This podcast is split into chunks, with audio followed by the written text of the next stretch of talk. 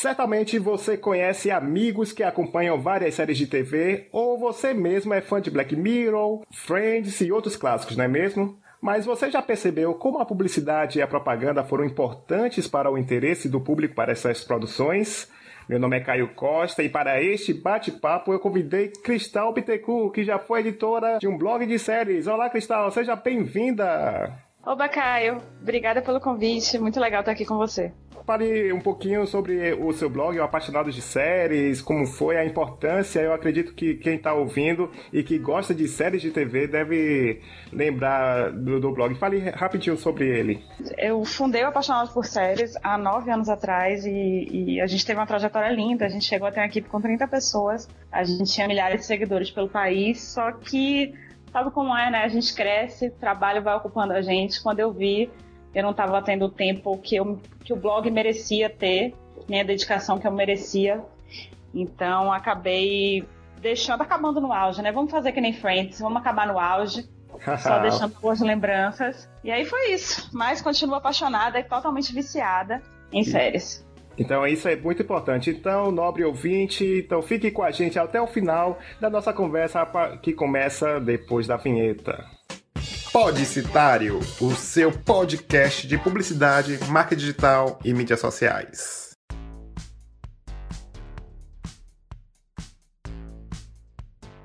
Finalmente recebi o primeiro e-mail e comentário enviado por Jorge Batista, que infelizmente esqueceu de mandar de qual cidade ele é. Então, o Jorge mandou o seguinte: parabéns, achei os comentários bem valiosos, isso se referindo ao episódio anterior, Estratégias para Instagram.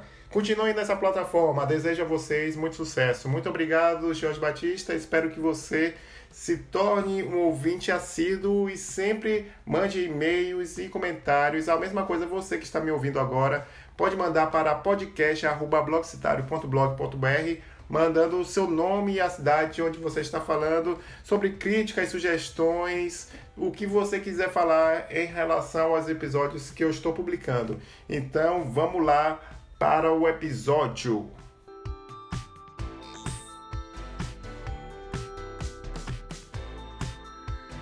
Bom, mas antes, aqueles recadinhos de sempre, playlist Música para Criar, que é uma playlist colaborativa onde você pode contribuir com a playlist do podcast, do meu blog. O link vai, estará no post, então você pode adicionar uh, um pagode, um rock, aquela música que te inspira na hora de você criar uma campanha, por exemplo. Então, como esse episódio é sobre série de TV, você pode colocar, por exemplo, suas músicas favoritas lá na playlist. Então é só clicar no link e fica aí a dica para você colocar a música que você quiser. Lembrando também que você também pode ir lá no iTunes, deixar cinco estrelas para fortalecer o, o podcast, deixar um comentário e também o, pod, o Podcitário, além de ter essa playlist no Spotify, ele está no Deezer, que é uma plataforma que é bem interessante, que se você preferir, você pode ouvir, ao invés do computador, você pode ouvir por lá.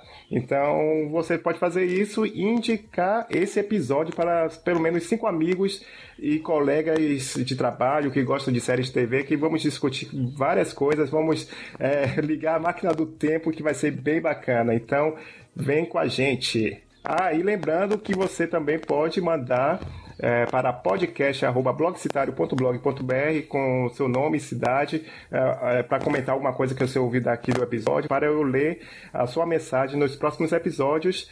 E finalmente você pode me seguir nas mídias sociais, Twitter, Instagram e páginas no Facebook, arroba Blogcitário e Cristal. Você também pode seguir no Twitter, qual é mesmo, Cristal? Cristal FB, F de faca, B de bola. Massa, vai estar o link estará no post, mas se você quiser já aproveitar, já siga a gente aí no Twitter e vamos lá.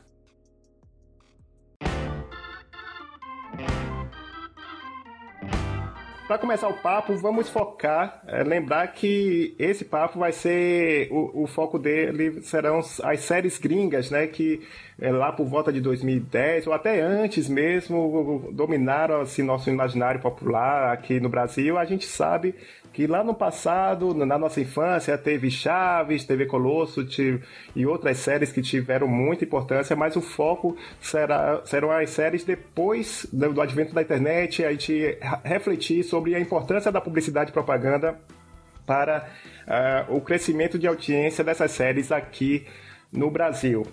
Bom, para começar, Cristal, eu não sei se você faz parte dessa turma que conheceu Lost da Globo em 2006. Você foi, você fez parte dessa turma? Não, me respeita, Caio. Eu sou da internet desde antes disso. Eu conheço o Lost muito antes de chegar na Globo. Foi mesmo, velho. Você me surpreendeu agora, que eu achava, eu acreditava piamente que pouquíssimas pessoas, então você faz parte dessa. Não sei também se foi antes ou não, mas eu faço parte da, da geração Nutella que conheceu a Lost na Globo. Então me conte aí, se você lembra, como é que você conheceu Lost, então, antes da Globo? Conta aí como foi. Eu sou rato de internet desde 98, né? Então, eu baixei Lost desde o começo. Antes de Lost, eu já baixava a série. Muito antes da Netflix existia, era mais safo. A gente sabia baixar as coisas. E com a Netflix a gente foi ficando um pouco burrinho, porque a Netflix deixou tudo tão fácil pra gente, tudo tão à nossa mão, Verdade. que tem se tornado cada dia mais difícil baixar as coisas. Antigamente a gente tinha RMVB legendado, a gente tinha site de séries online, esse tipo de coisa assim. E hoje em dia a gente tá muito acomodado a ver tudo que tá na Netflix. Então lá na época de Lost, que eu não, não lembro bem que, de que ano que é Lost, eu baixava na... Pronto, massa. Porra, 2004 faz tempo pra cacete. Então, eu baixava a série na época, eu baixei Lost. Eu, eu não, não sou da galera louca por Lost, não, mas eu gostava. E eu acho que Lost faz um, tem um papel essencial, assim, na história da, da televisão norte-americana, do, da forma como série se popularizou, da forma como as séries entraram aqui no Brasil porque eu não sei se se Lost não existisse, talvez esse fenômeno tivesse demorado um pouquinho mais para chegar aqui com a força que chegou. Verdade. Então acho que Lost tem um papel essencial nisso. E Lost tem tudo a ver com publicidade, né? Eles têm um, uma narrativa transmídia fantástica, eles... Ok que a história principal se passava na televisão, de forma clássica, mas você tinha umas histórias paralelas que, que aconteciam no, no jogo, se eu não me engano. Tinha um HQ de Lost também, e tudo Fantástico. aquilo ia se encaixando e formando um universo maior. Depois eu vou colocar um link no post para uma lembrança muito boa sobre isso. A transmídia, olha uma coisa que o pessoal acha que estudando hoje, publicidade, ou tá, tem um contato maior, certamente acha, não, transmídia é uma coisa sensacional. Não, o Lost já tinha feito isso, meu querido. Então, eu vou colocar uhum. o link link no post, tentar ver um, um, link que resuma essa transmídia e foi interessante porque já que eu fiz parte do, da turma Nutella, né, que conheceu em 2006, quero lembrar um pouquinho a você, ouvinte, que se você eh, já é dessa época, como foi interessante a gente perder o sono justamente achando que não tinha outra alternativa. Eu lembro que meu irmão estava assistindo no computador o episódio de Lost. Como é, eu digo, como é que você conseguiu? Olha, eu consegui o link no sites online, como como o Cristal já tinha citado, e aquelas palavrinhas mágicas que é, vai despertar nostalgia, que Cristal também já citou, o arquivo RMVB, que, que, que era o sonho dos série maníacos. Já vai entrar direto sobre a plataforma de propaganda, né, que é as comunidades do Orkut. Então esses, link, esses links para o RMVB se disseminavam muito com o Orkut, que era um império sólido naquela época. E eu tinha uma curiosidade, Cristal, eu não sei se você lembra também a duração. O episódio, apesar de RMVB não ter uma qualidade tão boa e também não ser tão, tão pesado para os dias de hoje, naquela época levava exatamente uma hora e meia para baixar. Você, você lembra mais ou menos Nossa. que era, era mais ou menos esse tempo aí também no seu, você não lembra Acho assim? que era mais ou menos isso mesmo. Hoje em dia chega a ser engraçado, né? Que a gente demorava tanto tempo para baixar um episódio é. que não vinha nem com essa qualidade toda. Agora, só fazendo aí um parêntese sobre o Orkut, acho que isso cabe um programa inteiro só sobre Orkut, porque Orkut é uma coisa, é um caso à parte, né? A primeira rede social, rede social digital forte no Brasil, e aí não tinha nem espaço para propaganda, e ainda assim as pessoas conseguiam vender coisa lá dentro, porque o povo vendia até o espaço de inscrição da comunidade. Se a gente lembrar, algumas comunidades na descrição tinham links para vender produto, e aquilo já era vendido. Sensacional. Então, é, é verdade. maravilhoso. É, você já me deu uma ideia. Quem sabe fazer uma pesquisa se, se a audiência do, do podcast for da nossa idade. Quem sabe no futuro a gente analisa e faz um outro episódio só sobre Orkut, bem, bem lembrado, Cristal. Sobre isso, era interessante também uma figura muito importante, foi Valfadinha. Lembra de Valfadinha? que era a assinatura Valfadinha. Eu lembro. Que, que era assim, a, a, personalidade que você via em quase todas as principais legendas. É... Gente! é mais uma palavra que desperta, né? Assim, a máquina do tempo, né? Né? Assim, é. vi algum podcast há muito tempo sobre isso, me lembrei disso. Aí, caramba, é mesmo, aquela assinatura, é tipo a mesma estratégia do Hotmail, né? Que ficava aquela assinatura, seu e-mail grátis. Malfadinha era a mesma coisa, com as legendas das principais séries, né? E também tem aquela coisa. Eram só as principais séries mesmo, porque não sei se você chegou a conhecer alguém, Cristal, mas é interessante também lembrar dessa galera que se dedicava para entregar legendas até hoje, né? Mas naquela época era uma coisa sensacional Sim, eles são fantásticos. Eu acho que é um trabalho fantástico e assim, é, é foda. Não deixa de ser um trabalho legal, mas assim, eles não estão ganhando nada para isso. Estão há anos ajudando toda uma comunidade que não sabe falar inglês, ou às vezes até sabe, mas não tem um inglês tão bom. Tem outro nome que eu lembro também muito fortemente, que é o Toys. Qualquer pessoa que gosta de série de ficção científica, eu amo. Amava Fringe, adoro Doctor Who. O Toys é um cara que sempre legendou essas séries. E eu lembro que sempre quando começava a legenda, se tinha que era do Toys, eu pensava, ah, dá tudo certo, não vai ter erro de, de português na legenda. Que sensacional. E até hoje, às vezes a galera ainda rouba o trabalho dessas pessoas, eu fico chocada. Outro dia teve um caso no Universal Channel. Tem uma equipe de dubladores, os insanos eles assinam N maiúsculo. Acho que é o S, né? É o S, desculpa, é o S, exato. E aí quando alguém em inglês fala crazy ou alguma coisa assim, eles vão escrever insano e aí com S maiúsculo. E aí em algum momento a Universal deve ter talvez pego esta legenda, foi ao ar na Universal com o S maiúsculo, para você ver o tanto que o trabalho dessa galera é reconhecido. Reconhecido, e também essa galera ajudou no boca a boca dessas principais séries, para você ver como é essa atitude altruísta, né, de ajudar a galera a assistir as principais séries, como Lost, Heroes, meu Deus, bate na madeira, pelo amor de Deus.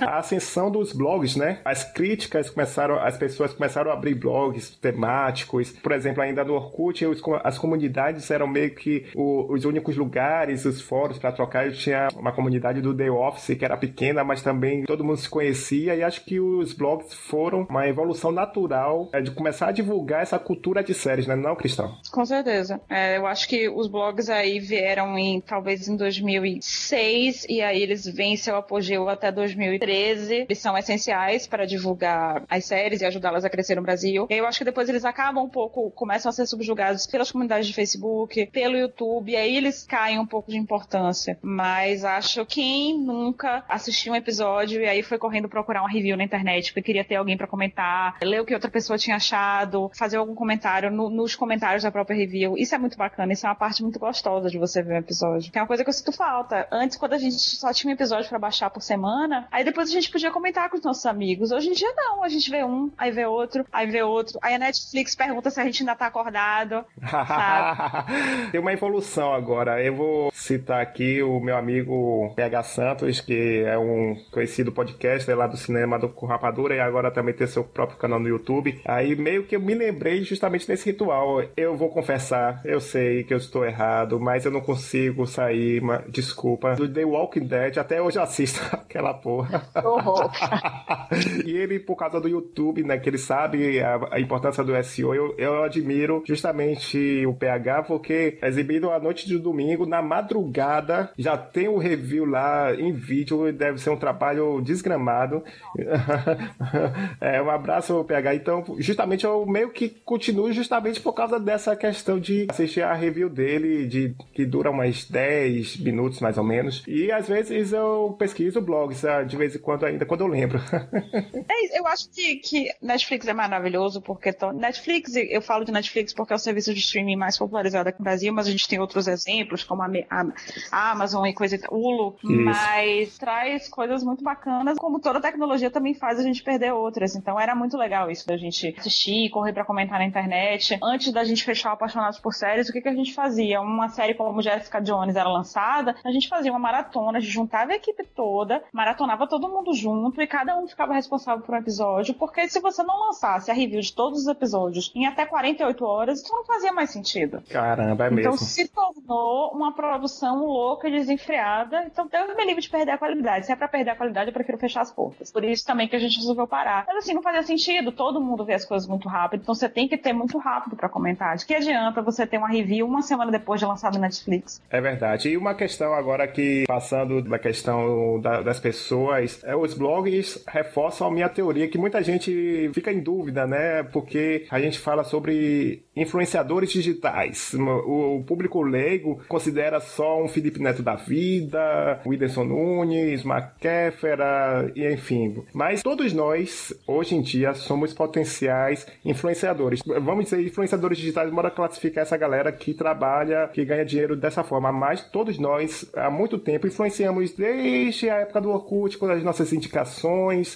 Tanto é que tem casos de pessoas que indicam não, de forma tão apaixonada pela série que a pessoa vai lá e vê, ou confia, né? Não, Cristal? É, com certeza você já deve ter passado com alguma série, alguma coisa assim, né? Ah, com certeza. Eu sou daquele tipo de gente que se gosta de uma série, ela faz, eu faço questão de mostrar para os meus amigos o tanto que aquela série é boa, né? Tem séries como, vamos dar exemplo de La Casa de Papel, que agora só se fala nisso.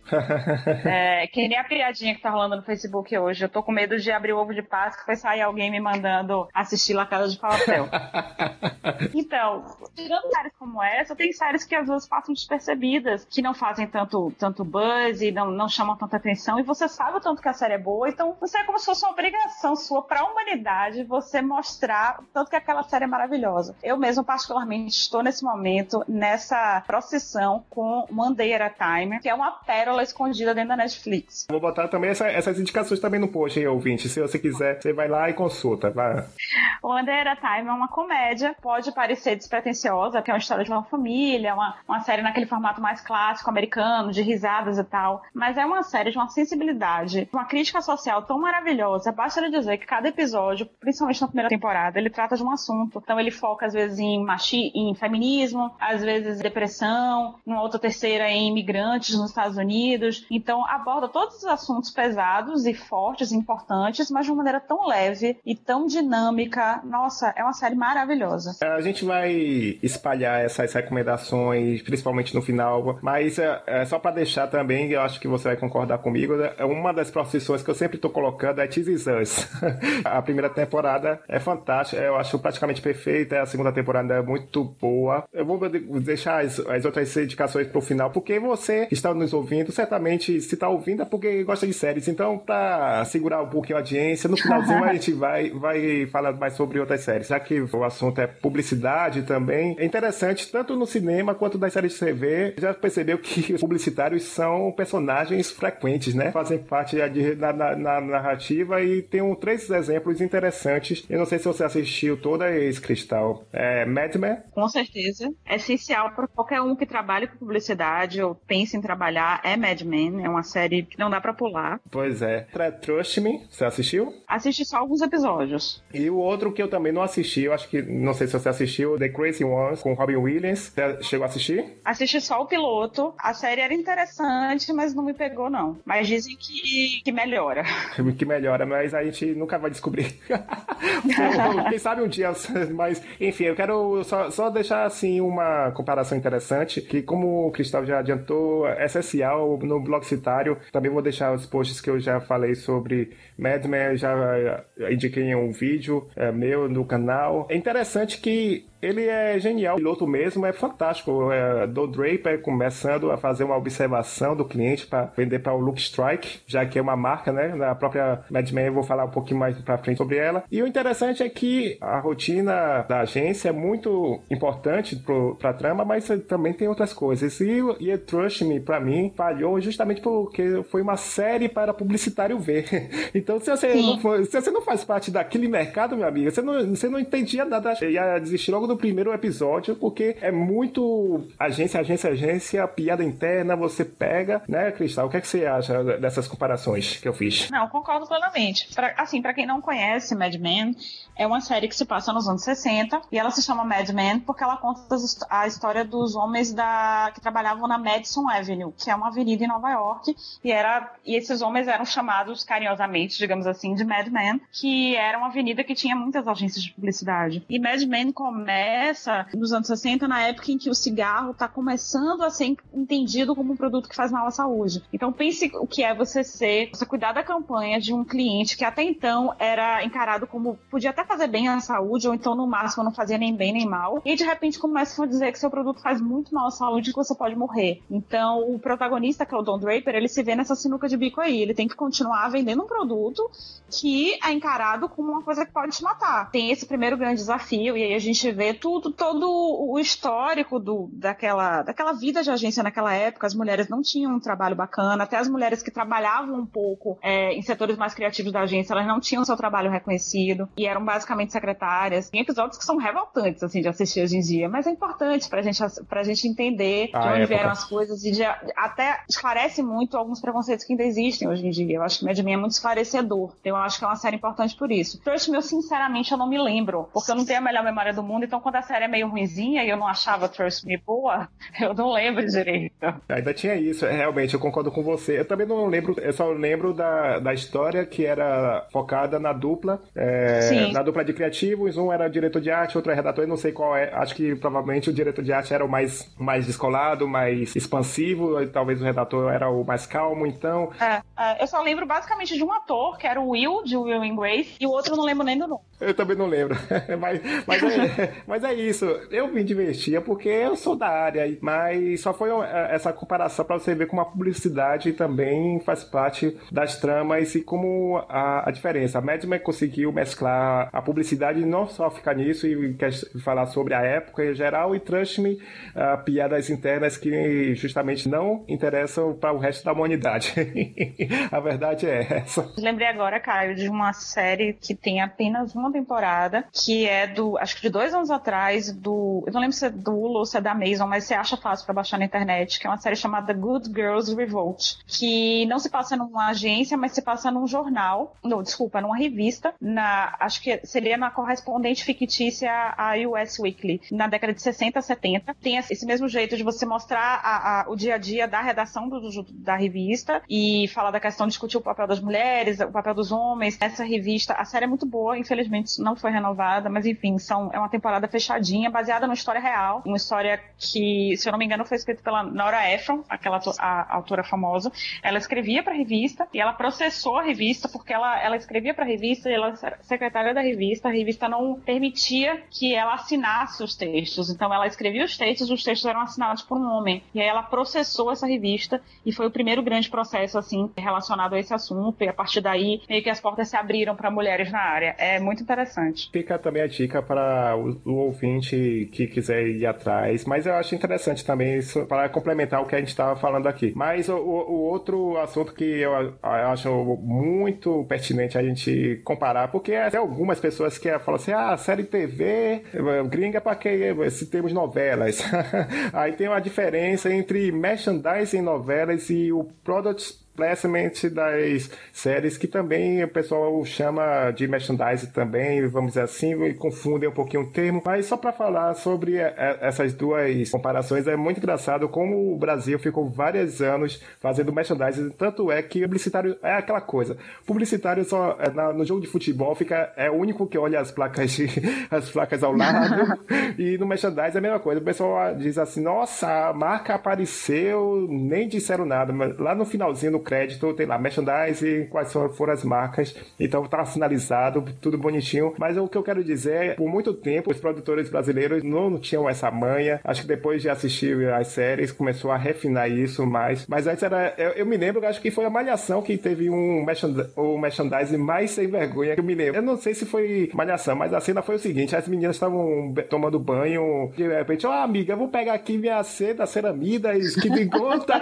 que conta com nutrientes, não sei porque, gente, onde é que adolescente vai conversar os produtos, as características de um shampoo durante o banho, gente, assim, de termos técnicos e tal, meu Deus. E quanto às séries gringas, que é o Product Placement, por que a gente chama isso? Porque eles estão ali na história, estão ali em cena, mas o personagem não está falando sobre o produto. Por exemplo, o Sheldon, quando eu assistia The Big Bang Theory, que já faz muito tempo, eu não sei se ainda eles estão com o contrato renovado, Sheldon usava Dell. Eu lembro que o notebook dele tava lá bonitinho, não tinha nem é nada. Mesmo.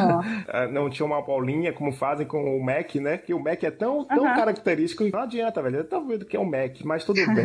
então tem essa, essa comparação, né, Cristal? É, olha, eu acho que em relação a isso, cara, a gente ainda tá um pouco anos-luz, assim, atrás deles. Assim, qualquer pessoa que tenha visto novela uma vez na vida lembra de alguma cena esdrúxula como a que você citou. Ou então de algum protagonista tá, de repente, estão lá conversando e de repente entram no banco. Porque não, eu tenho aqui que resolver o meu problema no Banco do Brasil porque o Banco do Brasil, e tem toda uma cena, então, de repente, tem duas mulheres conversando, e não, aqui, olha o que o meu marido me deu, este clorata boticário, sabe? E lá fora a coisa já está mais evoluída e eu não sei como é que funciona assim no Brasil, mas é, em relação a isso hoje, mas nos Estados Unidos até uns anos atrás, não sei se já está mais evoluindo ainda, mas funcionava assim: você produz a série, você manda para o setor comercial do canal as possibilidades de roteiro que encaixariam o produto. Como assim? Você diz que naquele episódio a pessoa vai usar um computador, naquele episódio a pessoa vai, sei lá, saltar de paraquedas, naquele episódio a pessoa vai usar um batom. A emissora recebe essas informações sobre a série e aí distribui de acordo com a cartela de clientes que eles têm que querem anunciar naquele programa. Aí fica muito mais encaixado, fica muito mais natural.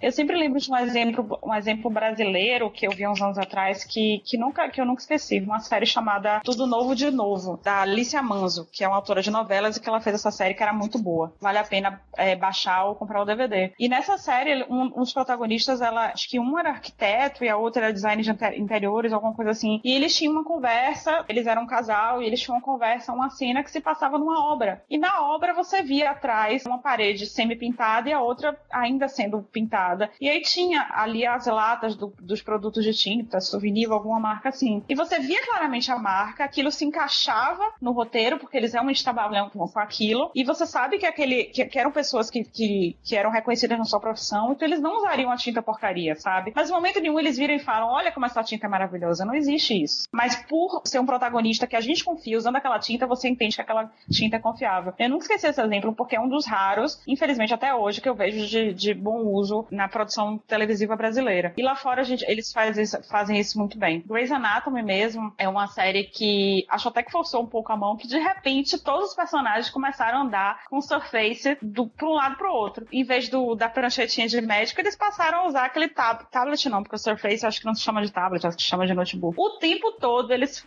andando para um lado e para o outro. Mas por mais que às vezes possa até ser excessivo, que eles usam muito, ninguém para para dizer, olha que Surface maravilhoso, sabe? É, você falou uma coisa interessante sobre exemplos brasileiros, eu me lembrei de Tomar lá da cá, acho que foi com a maionese Hellman, foi quase 10 minutos falando sobre a personagem de Adriana Esteves tinha feito uma salada e tal, e começaram a fazer piada, acho que também teve com a Arno, se eu não me engano, depois eu vou dar uma pesquisada e eu vou botar o link no post, mas eu achei interessante porque foi um dos raros casos que o produto teve tempo, foi piada, algumas coisas, falaram sobre a maionese e eu achei bem interessante sobre isso. E só para complementar, eu acho interessante como a gente vive no mundo real cercado de marcas, outdoors, e é interessante como a, a, as séries e filmes conseguem fazer sem, sem, muitas marcas, né? Por exemplo, uma, uma série que eu gosto é Suits, a história de dois advogados. Eu penso assim, poxa, velho, tem tanta possibilidade bacana de uma marca, eles usarem um, um carro específico, sei lá, marca de whisky. Tem várias marcas, uhum. mas eu acho que talvez por ser da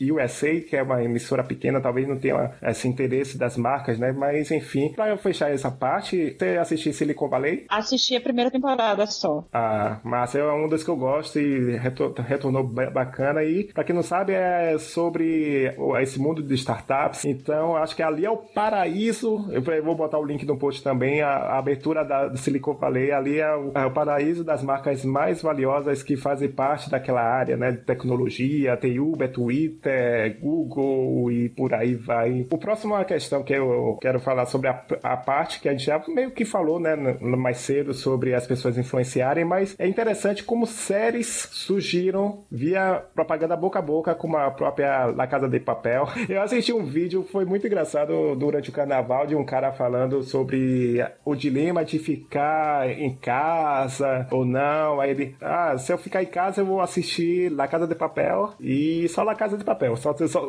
só presta La Casa de Papel. É aquela coisa, né? Até parece que a produção nem precisa mais fazer propaganda. Por exemplo, o Breaking Bad também surgiu depois que entrou na Netflix, então foi um boca a boca assim, meu Deus, que série é essa e tal. Começou a ter essa audiência e também uma que eu sei que você gosta e que também está voltando forte é a grande vencedora do Emmy desse ano, The Handmaid's Tale. The Handmaid's Tale. Pronto. Que é o, baseada no livro Conto da Aya. Maravilhosa a série. É, justamente. Fica logo a dica. E a série que no início de... Lembrando que esse episódio foi ao ar no início de abril, então no final final de março deu o que falar, o mecanismo.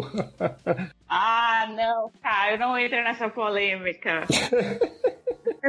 É fake news, gente. Fake news total. Não caiam nessa. Então você concorda com Dilma, que ela tweetou sobre isso, produção de fake news concordo, gente. Não dá. Você, você viu o Twitter, né? O tweet que ela deu, que ela fez? Vi sim, ela falou. É, eu não lembro direito o que, que ela falou, mas assim, lembro bem da resposta do Padilha, que machista, da forma que ele foi. Ele falou que ela não deve saber ler, porque ela não entendeu a série. Porque se uma mulher não concorda com ele, é porque ela não sabe ler, não é mesmo? Eita. Então, acho que o mecanismo é, é fake news. Acho que é um absurdo você dizer que é uma série baseada em fatos reais e deliberadamente você pegar falas que uma pessoa disse e colocar na boca de outras. Acho que é tarado, acho que tá errado. Hashtag fora Temer.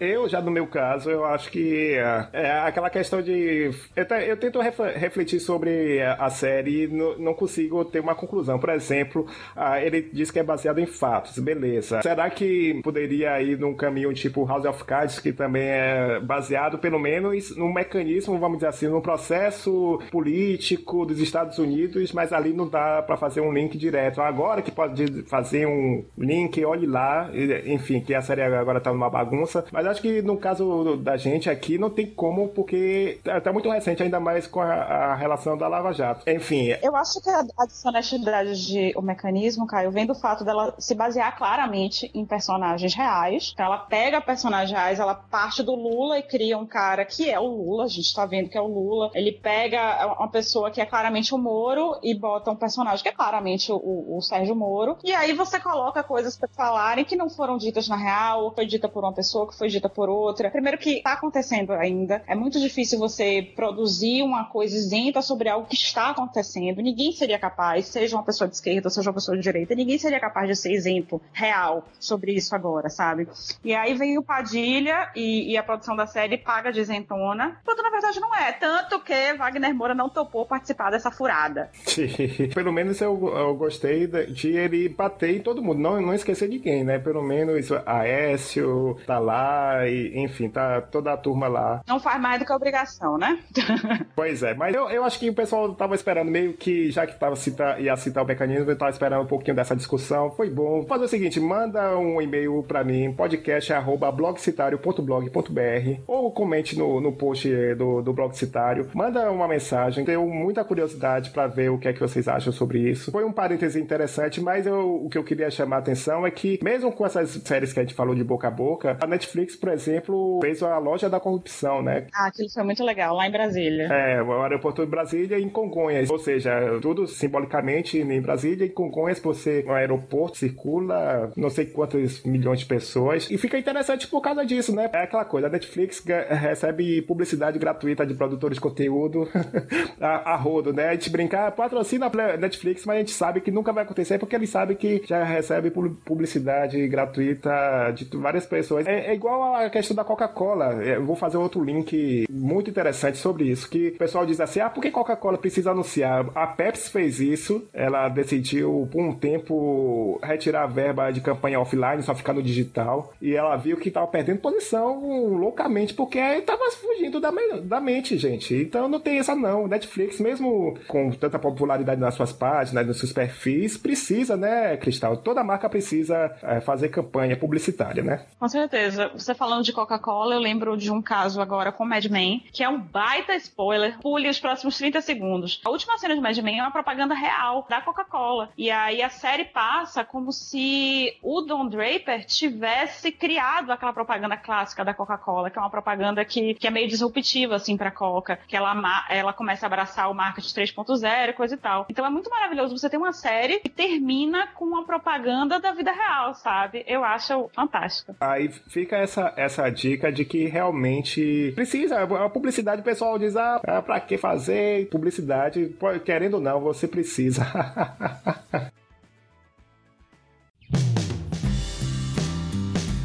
Então, para finalizar, o papo estava muito bom, tem polêmica, a gente fez um apanhado aqui histórico. Eu reforço mais uma vez, manda um, um e-mail para podcast.blogcitario.blog.br. Quero saber se você viveu essa época, época do Orkut, o que, é que você acha, quais são as séries que você gosta. Fala sobre o mecanismo.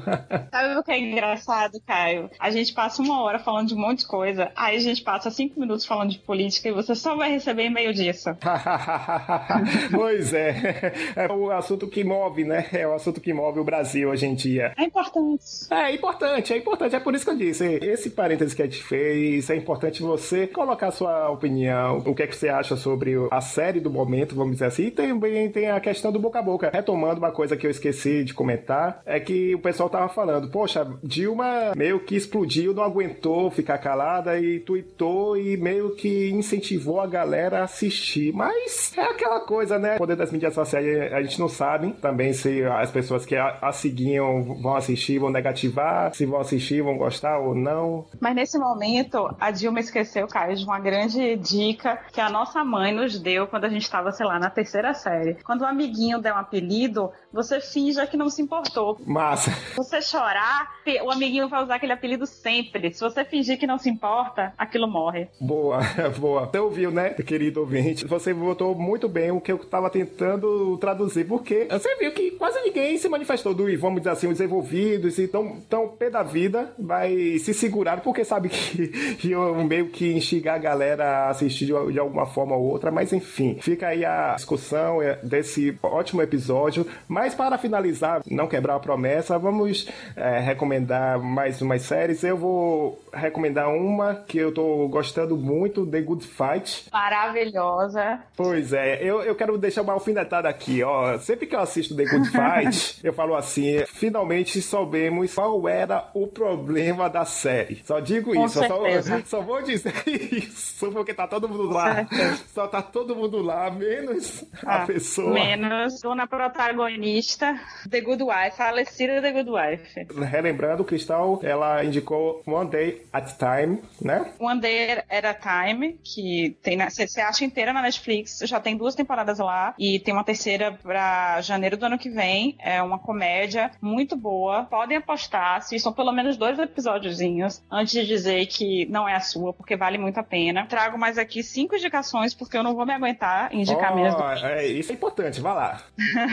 Ó, a gente já falou da The Handmaid's Tale, que é uma série para quem gosta de, de futuro distópico, de uma pegada mais assim, talvez um pouco política até, uma série forte pra caramba, que você precisa assistir, principalmente se você quer ficar por dentro dos próximos ganhadores de Emmys e Globos de Ouro dos próximos anos. The Handmaid's Tale já ganhou esse ano. A protagonista, esqueci o nome dela agora, Kai, me ajude. Ela ganhou todos os prêmios. Elizabeth Moss. Isso. Ela ganhou todos os prêmios esse ano. Outra pessoa que tá, tá no elenco também, que é a Alexis Bledel, que fazia Gilmore Girls, ela tem ganhado alguns prêmios também. Essa você tem que baixar. Acho que chegou no, na TV a cabo agora, mas não tem na Netflix. E minhas outras indicações são mais fáceis, você encontra na Netflix. Primeiro é Glow, que é uma série sobre mulheres na luta livre. Luta livre é uma luta. Você já viu, Caio? Essa é muito boa. Eu não, mas já fiquei com vontade, mas é aquela questão, a promoção do, da Netflix, é, ele foi muito rápida para mim, aí eu esqueci de, de baixar. Mas é, eu, eu, eu, vi que o roteiro é interessante e foi indicado em algumas premiações aí. Isso, inclusive eles fizeram um, um material muito bacana de divulgação com a, com a Gretchen, rainha dos memes, então é bacana. Master of None, que eu sei que você gosta. Eu vou corroborar aqui, assino embaixo, as duas temporadas sensacionais, vale muito a pena. Master of None é uma série, acho assim, que divisora de águas. Ela tem cada episódio que é uma obra-prima. É uma comédia, mas não é uma comédia clássica, digamos assim. São episódios mais de pensar, às vezes um ou outro é sobre algum tema, mas todos seguem uma linha narrativa. A série é muito boa. Para quem gosta de ficção científica, eu vou indicar Dark, que é uma série alemã. Boa. Fala um pouco sobre viagem no tempo,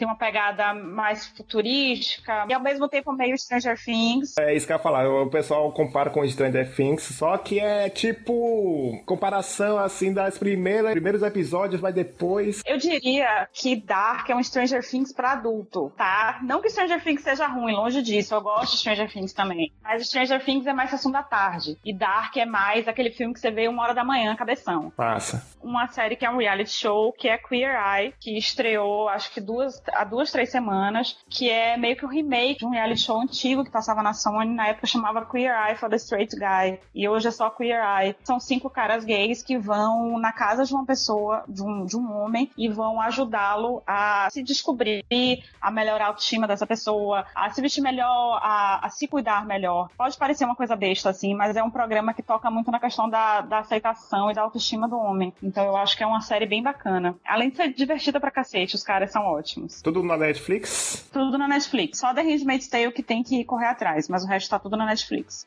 Ah, e antes que eu me esqueça, para finalizar, na minha opinião, a melhor série de todas essas, que é uma série que eu vou pedir para que vocês não tenham preconceito com o nome da série, tá?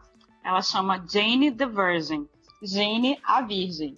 O nome pode parecer tosco, mas a série é genial. E eu sei que Caio assiste também. Então ele pode, pode não ser a série favorita dele, mas ele gosta, não é isso, Caio? É, com certeza. E ainda mais que as primeiras temporadas são muito boas. Rogelio de la Vega é um dos melhores. você vai dar muita risada, vai ser, e você vai se divertir ainda mais porque a protagonista ela ganhou o Globo de Ouro de melhor atriz. Então Sim. foi um certificado de que realmente vale muito a pena. Sim, com certeza. É uma comédia que ela meio que brinca com o estilo de novela mexicana, ela satiriza isso, mas é uma, uma, é uma comédia muito divertida e ao mesmo tempo muito sensível. Vale a pena você conferir. Tem na Netflix, hein? Maravilha, Cristal. Então, meus queridos, discutimos um pouco mais série de TV porque somos dois apaixonados por séries. é, meio que às vezes sai do assunto, mas se você está aqui até o final, também é um entusiasta, deve ter gostado.